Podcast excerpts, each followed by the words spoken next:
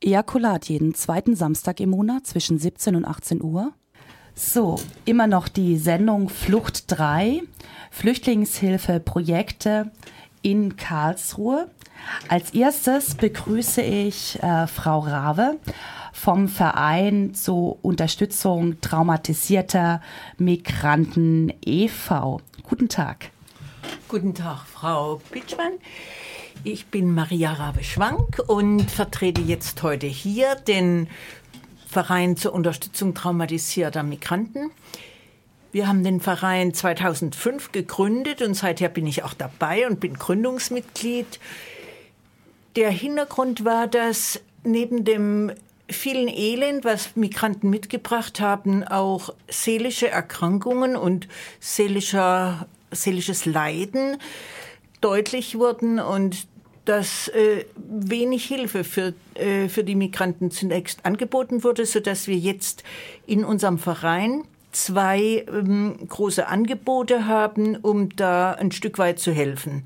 Das eine ist eine offene Sprechstunde und das andere sind Gruppen in Elterncafés und in Schulen mit Müttern, die hier leben. Ich sage mal zuerst was zu der Sprechstunde.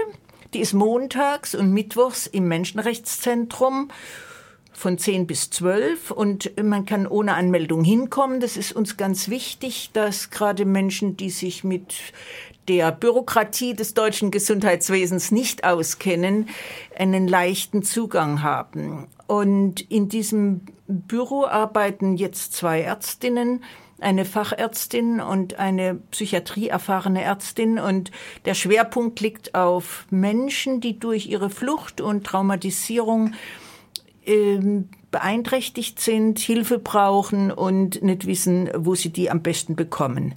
Wir bieten im Allgemeinen drei Sprechstundentermine an mit Dolmetscher, wo das nötig ist. Dieses Jahr 2015 waren es bis November 405 neue Personen, die gekommen sind und die bei uns behandelt wurden beziehungsweise beraten wurden. Wir haben keine Behandlungsberechtigung im kassenärztlichen Sinne. Wir helfen ihnen unter Umständen mit einer Weiterleitung an einen anderen Arzt und ähm, stellen die Weichen für eine neue Lebensmöglichkeit hier. Das ist der eine große Schwerpunkt des Vereins und 405 Patienten ist eine ganze Menge. Die meisten davon kamen aus dem Kosovo, die anderen aus die zweitgrößte Gruppe aus Afghanistan. Ich sage noch was zum zweiten Bein äh, zum zweiten Schwerpunkt unserer Arbeit. Es ist das ein Projekt, was MUIMI-Projekt heißt, Muttersprachliche Information für Migranten. Da ähm, hat sich gezeigt, dass auch Menschen, die schon lange hier, also eine ganze Weile als Migranten hier leben, immer noch sich fremd fühlen. In Untersuchungen hat sich auch ergeben, dass sie schwerer als Deutsche Zugang zu psychiatrisch-psychotherapeutischen und auch überhaupt ärztlichen, aber vor allen Dingen psychiatrischen Hilfe, Hilfsangeboten haben. Und da gehen wir in Vereine, Migrantenvereine und ähm, Elterncafés von Schulen, werden dort eingeladen und machen da Informationsgespräche mit Diskussion zu Themen der Gesundheit und der Erziehung.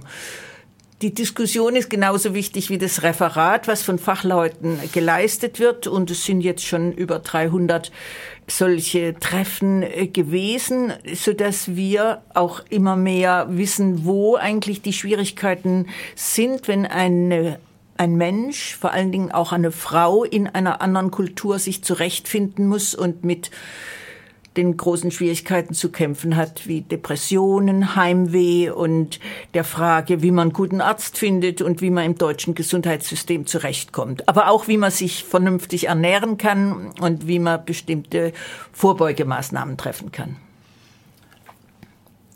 Ähm, ja, wie viele Menschen sind denn traumatisiert, die hier geflüchtet in Deutschland ankommen?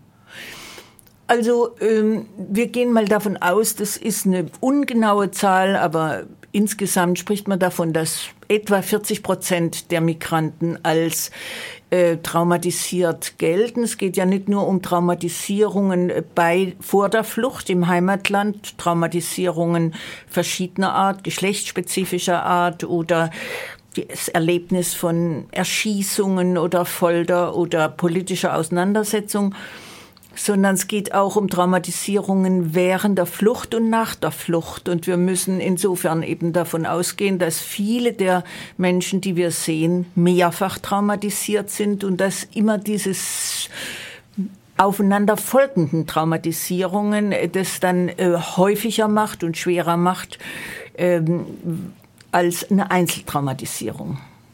Liegen auch Zahlen vor, wie viele Menschen dann von den traumatisierten Menschen DPS, also eine posttraumatische Belastungsstörung entwickeln?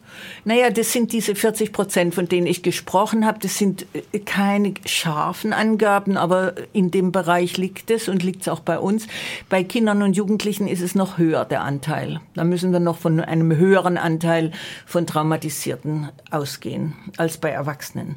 Aber das heißt auch, dass nicht alle Menschen traumatisiert sind und man darf auch nicht einfach überpathologisieren und annehmen, dass alle Flüchtlinge traumatisiert sind. Es gibt auch Menschen, die das gut überstehen und es ist sehr spannend zu überlegen. Da gibt es viele Überlegungen dazu, was einem Menschen hilft, Traumata zu überwinden, ohne selbst traumatisiert zu werden. Aber wie gesagt, die 40 Prozent sind die, um die es uns geht im Verein hauptsächlich. Genau. Also ich denke, folgende Frage erübrigt sich, äh, wie man sich bei, bei Ihnen mithelfen kann. Sie sind alles Fachärzte und haben auch keinen Bedarf mehr an weiteren äh, qualifizierten Menschen, oder? Wir brauchen Menschen, die an ihrer Stelle, egal ob das im Rewe-Markt ist oder bei einer Diskussion im, in der Straßenbahn, deutlich machen, dass Menschen ähm, Hilfe brauchen, die auf so schrecklichen, langwierigen Wegen zu uns kommen und die ähm, was davon wissen, dass das keine Faulenzer oder äh, Langweiler sind, sondern dass es Menschen sind, die unglaubliche Strapazen und Belastungen hinter sich haben und Hilfe brauchen. Also insofern können wir Mitglieder brauchen und äh, die helfen uns auch ein Stück weit in der Bevölkerung ein Bewusstsein zu schaffen für diese große Belastung, die Flüchtlinge hierher mitbringen. Vielleicht können Sie jetzt auch mal für, den, für die Hörerinnen erklären, was bedeutet überhaupt eine Traumatisierung oder eine posttraumatische Belastungsstörung? Also ähm, wir unterscheiden eigentlich menschengemachte und nicht menschengemachte Belastungen oder Traumata. Also jeder oder viele kennen Traumatisierungen durch eine Lawine oder durch ein Erdbeben oder durch ein Tsunami und das sind Traumatisierungen, wir kennen es auch vom, vom Kriegsgeschehen, die mehr oder weniger alle Leute an den Rand ihrer Belastbarkeit bringen. Manche halten das, können das gut kompensieren, haben eine hohe Belastbarkeit und kommen gut drüber weg. Andere weniger. Aber dann gibt's noch die anderen Belastungen, die eben einen Einzelnen treffen und die sind dann auch ähm, Ereignisse, die eigentlich jeden erschüttern und an, den, an die Grenze der Belastbarkeit bringen. Zum Beispiel, wenn ein Kind neben äh, zuschauen muss und dabei ist, wie sein Vater erschossen wird oder wie seine Mutter vergewaltigt wird. Das sind Ereignisse, die eigentlich keinen ähm, ohne weiteres, die keiner äh, verkraften kann und wo nachher es wichtig ist, bei so einer, wenn es sich festigt, bei so einer ähm, Störung in einem ruhigen und vertrauensvollen Verhältnis drüber zu sprechen und langsam wieder Vertrauen aufzubauen. Zur posttraumatischen Störung gehört dann, dass es sich ausweitet, dass bei bestimmten ähm, Ereignissen eine Wiederholung auftritt, dass Menschen ein Flash-Erlebnis haben, also als ob das wiederkäme. Ich erinnere mich an einen Patienten, der dann jedes Mal, wenn er in der, im Zug gefahren ist und der Schaffner kam, gedacht hat, das ist jetzt ein Polizist, der ihn wieder abholt und er wird abgeschleppt oder äh, auch Signale wie ein äh, Blaulicht vom, äh, vom Hilfsdienst kann zu solchen Wiederholungen führen, dass dann jemand auch wieder ganz schwer geschädigt wird und sogar seine bewusste Regulationsfähigkeit verliert. Also richtig daneben ist für kurze Zeit und äh, nicht seine Fähigkeiten einsetzen kann, um sein alltägliches Leben zu bewältigen sich nicht konzentrieren kann, nicht schlafen kann, oft auch mit einer Depression zusätzlich belastet ist. Frau Rabe, ich bedanke mich sehr für Ihre Ausführungen. Vielleicht noch abschließend, äh, wie kann man mit Ihnen Kontakt aufnehmen? Ähm, wir haben ein, ähm, ein äh, Informationsbüro oder unser Büro im ähm, Menschenrechtszentrum hat die Mailadresse trauma-migranten.web.de und wir haben auch noch eine Homepage über www traumatisierte-migranten.de. Mhm. Ich wiederhole nochmal kurz. Also die E-Mail-Adresse ist trauma-migranten.web.de und die Website ist www.traumatisierte-migranten.de www.ftf.de. Die Bürozeiten sind Mittwoch und Montag. Freitag. Nein, Montag Gerne? und Freitag. Hat sich inzwischen geändert. Montag und Freitag, 10 bis 12 Uhr. Okay, und die Sprechstunden sind zu welchen Offen. Zeiten? Offen. Montag und Freitag von 10 bis 12. Und jetzt habe ich hier Barbara Mehnert vom IBZ Karlsruhe. Guten Tag, hallo. Guten Tag. Ja, mein Name ist Barbara Mehnert. Ich bin seit äh, 2013 Vorsitzende des IBZ. Das IBZ hat ja in diesem Jahr seinen 20-jährigen Geburtstag gefeiert. Äh, das IBZ wurde 1995 gegründet mit dem Ziel, sich für Begegnungen einzusetzen von Menschen aller Nationen, auch gegen Rechtsradikalismus, gegen menschenfeindliche Erscheinungsformen, gegen Diskriminierung jeglicher jeglicher Art. Und seit 20 Jahren hat das IBZ auch in der Tat sehr viele Projekte aufgebaut, Projekte, wo sich die unterschiedlichsten Menschen und Personen auch begegnen können und sich darüber hinaus auch wirklich kennenlernen konnten, Vorurteile abgebaut werden können. Ich äh, erwähne hier zum Beispiel den Kulturdialog. Hierzu gibt es verschiedene Veranstaltungen, politische Veranstaltungen. Dreimal im Jahr bringen wir da eben auch ein Programm heraus.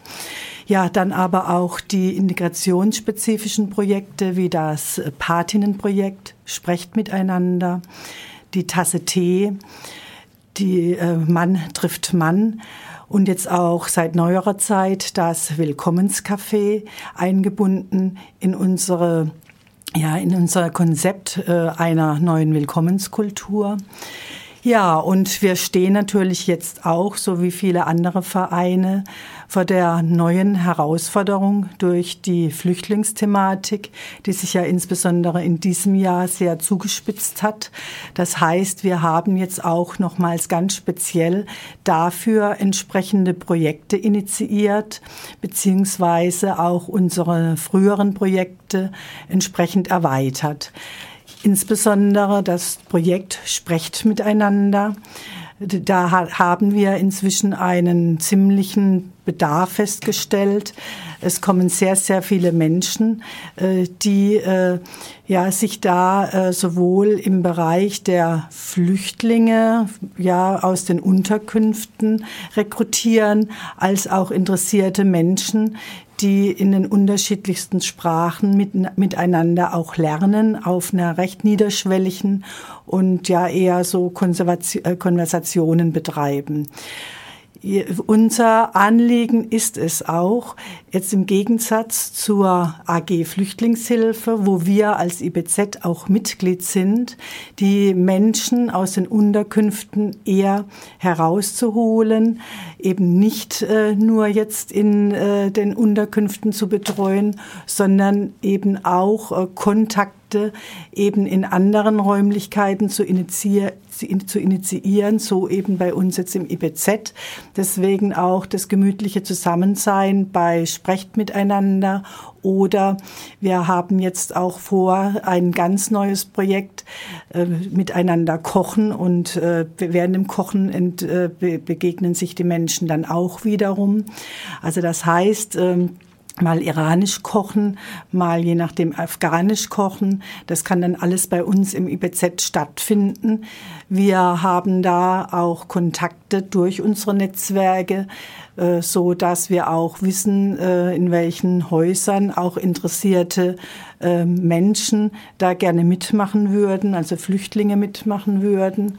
Also das wird sicherlich jetzt auch noch in der nächsten Zeit eine größere Sache werden. Weiterhin unser, ähm, ja, was ich vorher auch schon gesagt habe, Willkommenscafé. Hier werden Menschen aus allen Nationen, im Prinzip auch die äh, ja noch nicht allzu lange hier sind, Flüchtlinge. Wir unterscheiden auch nicht allzu sehr zwischen Flüchtling und Migrant, weil ja auch ein Flüchtling, der dann längere Zeit hier ist, dann irgendwann auch einen entsprechenden Status bekommt und äh, bei uns eben dann auch äh, Menschen kennenlernen kann. Äh, auch viele deutsche Menschen kommen ja zu uns, um ja und äh, Vorurteile werden auch werden ab, automatisch abgebaut.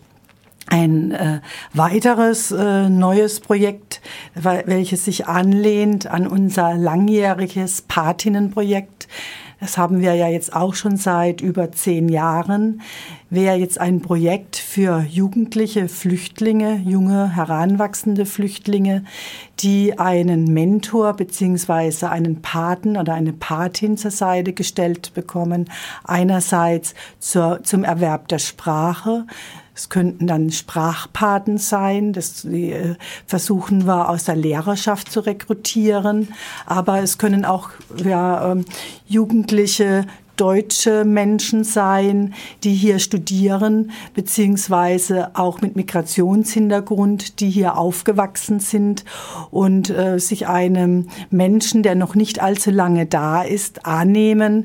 Es geht auch hier um den Kontakt, um das Lernen auf Augenhöhe, ja, miteinander auch Freizeit zu verbringen, je nachdem auch Freundschaften zu bilden und aber auch, ähm, was die Integration anbelangt, anbelangt, behilflich zu sein.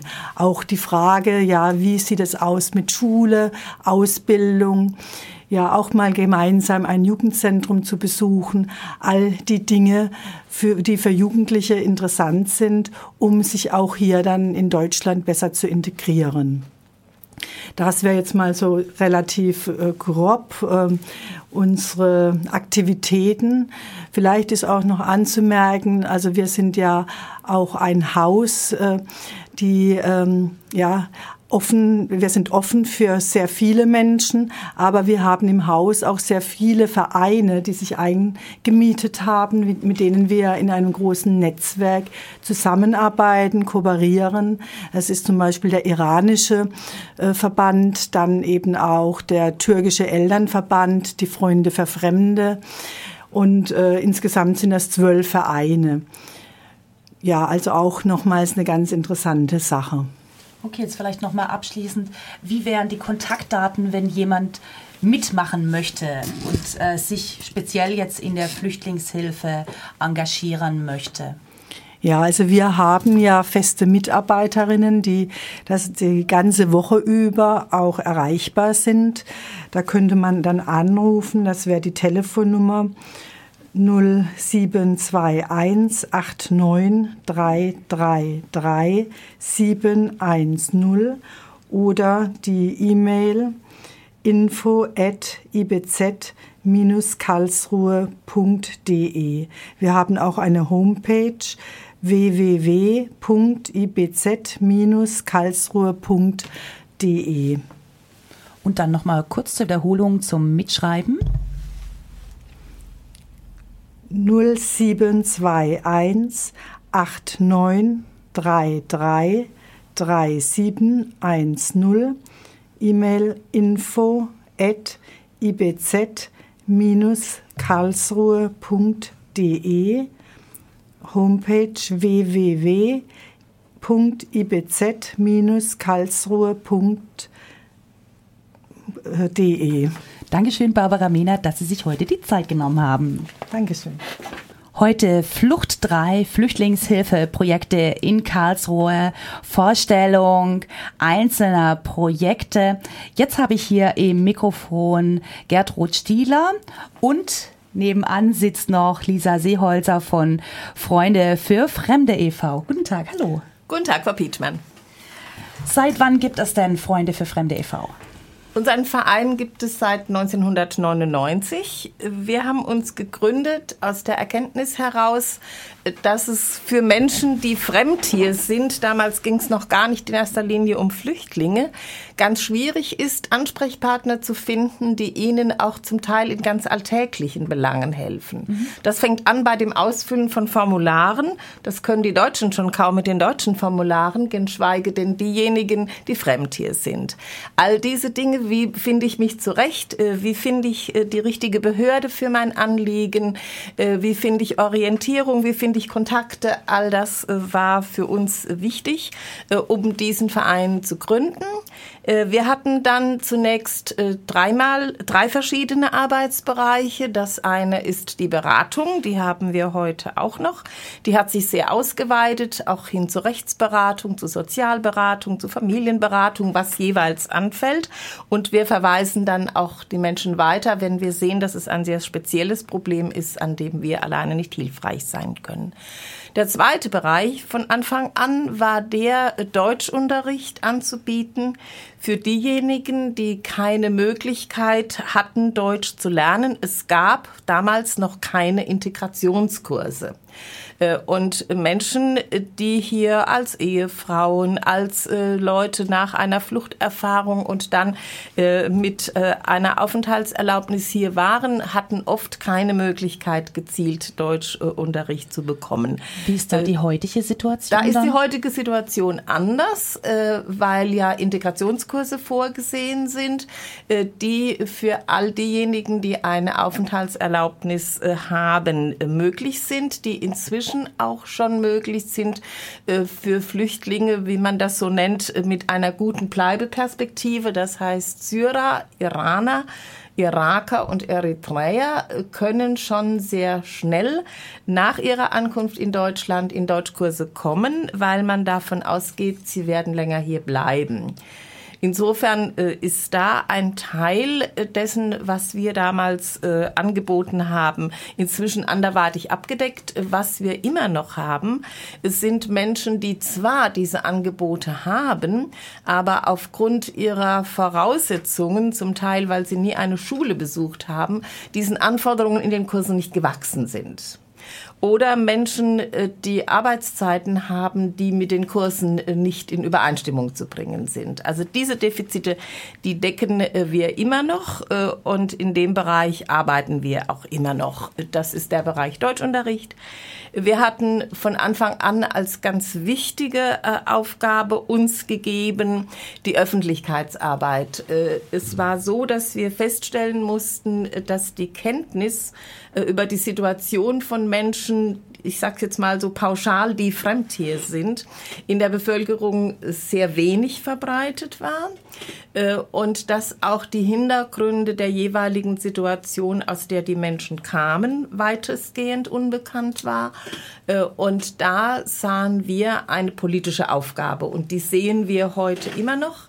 Äh, wir kommen alle mit einem politischen Hintergrund in diese Arbeit, nicht mit einem parteipolitischen, aber mit einem gesellschaftspolitischen. Und das ist uns je länger, je wichtiger, sage ich jetzt mal. Äh, und ist für uns nach wie vor eine ganz zentrale Aufgabe. Wir haben dann vor drei Jahren einen vierten Arbeitsbereich dazugenommen und das ist das, was in dieser Sendung wohl besonders interessieren wird, Frau Pietschmann. Äh, das ist unsere Arbeit in einer der dezentralen Unterkünfte für Flüchtlinge, nämlich in Grünwinkel in der Hermann-Leichtlin-Straße. Äh, es gab damals, als äh, die Zahl der Flüchtlinge wuchs und die dezentralen Unterkünfte notwendig wurden, in denen keinerlei Betreuungsangebote und keinerlei Kontaktangebote. Das hat sich inzwischen alles geändert und verbessert. Äh, wir sind dann in diese Flüchtlingsunterkunft gegangen, dorthin, weil das besonders weit im Abseits ist und die Menschen Schwierigkeiten hatten, wohin zu kommen, wo es Angebote gab. Äh, wir mussten dann zunächst mal einen Raum suchen, in dem wir mit den Flüchtlingen uns treffen konnten, weil es in der Unterkunft keine Räume gibt. Bis heute nicht. Äh, wir haben dann in einem katholischen Gemeindehaus in der Nähe eine Aufenthaltserlaubnis, sage ich jetzt mal, bekommen. Die haben wir immer noch. Dahin können wir zweimal in der Woche gehen, äh, einmal für Kinder und Erwachsene, einmal nur für Erwachsene, weil die Kinder zeitgleich vom Stadtjugendausschuss betreut werden. Äh, wir machen diese Arbeit immer noch äh, und sie wird immer noch sehr gerne angenommen. Darüber hinaus machen wir ergänzende Angebote. Frau Minert hat vorhin schon gesagt, es ist wichtig, mit den Flüchtlingen nicht nur in den Unterkünften zu arbeiten, sondern sie einzuladen, aus den Unterkünften herauszugehen. Wir gehen mit Flüchtlingen ins Theater. Da sind wir sehr dankbar für die gute Kooperation mit dem Badischen Staatstheater. Äh, wir sind in den Zoo gegangen, wir gehen auf einen Spielplatz, wir gehen auf einen Fußballplatz.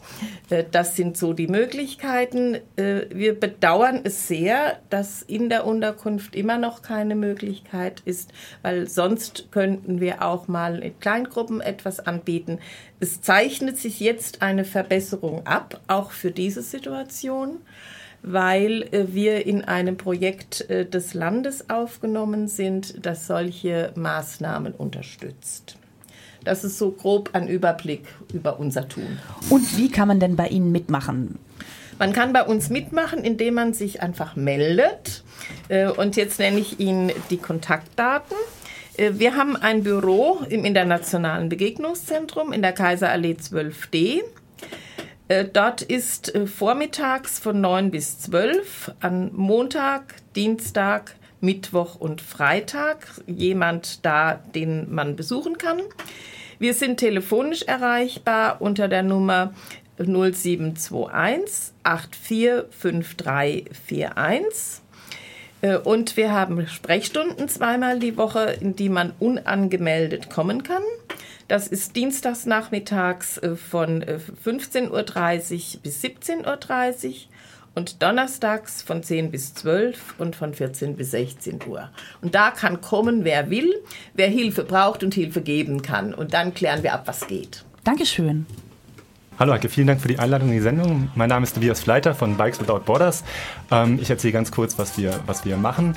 Ähm, unser, unsere Projektidee reicht so drei Jahre zurück. Da haben wir mit dem Projekt begonnen in Zusammenarbeit mit dem Freundeskreis Asyl.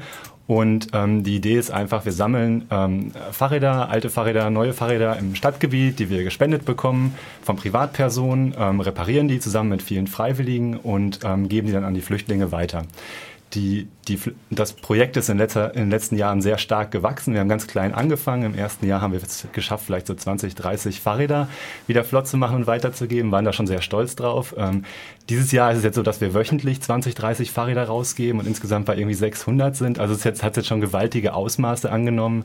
Ähm, die Anzahl der, der Helfer ist auch, ähm, auch deutlich angestiegen dieses Jahr. Wir haben viele, viele Leute aus verschiedensten Bereichen, die sich bei uns engagieren. Ähm, vom Schüler bis zum Rentner sind alle mit dabei und es geht uns natürlich zum einen ums, ums Fahrräder reparieren, also einfach den Flüchtlingen Mobilität, ähm, ähm, ja, Mobilität, ähm, mit Mobilität zu helfen, die ja teilweise auch in, ähm, in Unterkünften recht weit außerhalb von Karlsruhe sind. Also wir haben äh, äh zwar ursprünglich hauptsächlich angefangen, die Flüchtlinge im Stadtgebiet zu bedienen, aber es spricht sich dann rum, sodass viele äh, äh Flüchtlinge jetzt auch außerhalb Karlsruhe kommen, aus Bretten, aus Bad Wildbad, aus, aus Bruchsal, aus Mannheim, von überall herkommen die mittlerweile.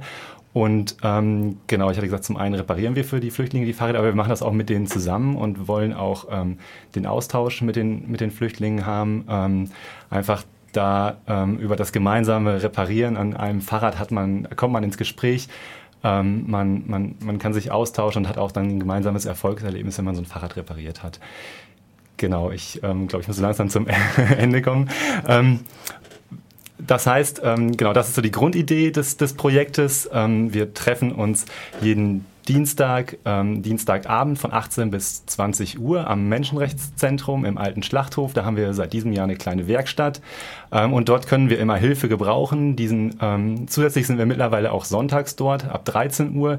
Zum Beispiel diesen Sonntag ähm, nicht draußen vor der Werkstatt, sondern diesen Sonntag dürfen wir in der Fleischmarkthalle auf dem alten Schlachthof sein. Das heißt, auch bei schlechtem Wetter äh, wird repariert und wir freuen uns besonders über, über Hilfe beim, beim Reparieren, da wir momentan sehr viele Fahrräder haben. Aber können natürlich generell auch Unterstützung ähm, in Form von alten Fahrrädern, ähm, die vielleicht im Keller irgendwo verstauben oder in Form von ähm, Werkzeug, Material und natürlich auch Geldspenden gebrauchen. Also muss man Fahrradmechaniker sein, um bei euch mitzumachen? Oder? Gute Frage, muss man überhaupt nicht. Ähm, wir haben ein paar recht erfahrene äh, Fahrradmonteure, äh, sind zwar formal nicht, aber genau, ein paar Leute, die sich sehr gut auskennen, aber wir haben auch viele Leute dabei, die einfach ähm, da auch noch was lernen wollen. Und die häufigsten Reparaturen sind eh sehr simpel, ähm, Schläuche flicken und die Lichtanlage wieder zum Laufen zu bekommen. Aber das heißt, man kann auch mitmachen, wenn man Lust hat, ähm, ja, über äh, Fahrräder etwas zu lernen und ähm, genau, da sich, wenn das einfach Spaß macht, Fahrräder zu reparieren. Und viele andere Aufgaben gibt es natürlich auch noch in dem Projekt. Also Dankeschön.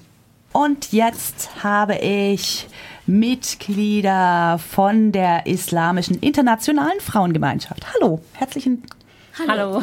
Hallo. Ja, mein Name ist Rabia Riga, ich bin Diplompsychologin und Diplomgerontologin. Ich äh, habe die Najwa Bensati 2007 kennengelernt in der Anur Moschee. Sie ist die Vorsitzende von dem Verein Islamisches oder Internationales Islamisches Frauengemeinschaft. Ähm, seit 2010 bin ich aktiv mit. Äh, ähm, also ich oder wir haben äh, psychologische Beratungsgespräche angeboten äh, einmal monatlich zusammen mit äh, Trommelveranstaltung. Also wir haben mit viel Kindern, also Familien angefangen. Wir machen das immer weiterhin regelmäßig in IBZ, jetzt schon seit zwei, zwei Jahren. ja, also und das macht uns eigentlich sehr viel Spaß. Wir haben sehr viel mit äh, Flüchtlingen auch gemacht. Wir waren schon, äh, wir hatten schon einige Auftritte in der Volk, Völkerver, äh, Völkerverständigungsfest und auch in anderen Vereinen oder bei anderen öffentlichen äh, Veranstaltungen haben wir weiter also zusammengetrommelt. Aber die Najwa kann weiter erzählen über unsere Aktivitäten.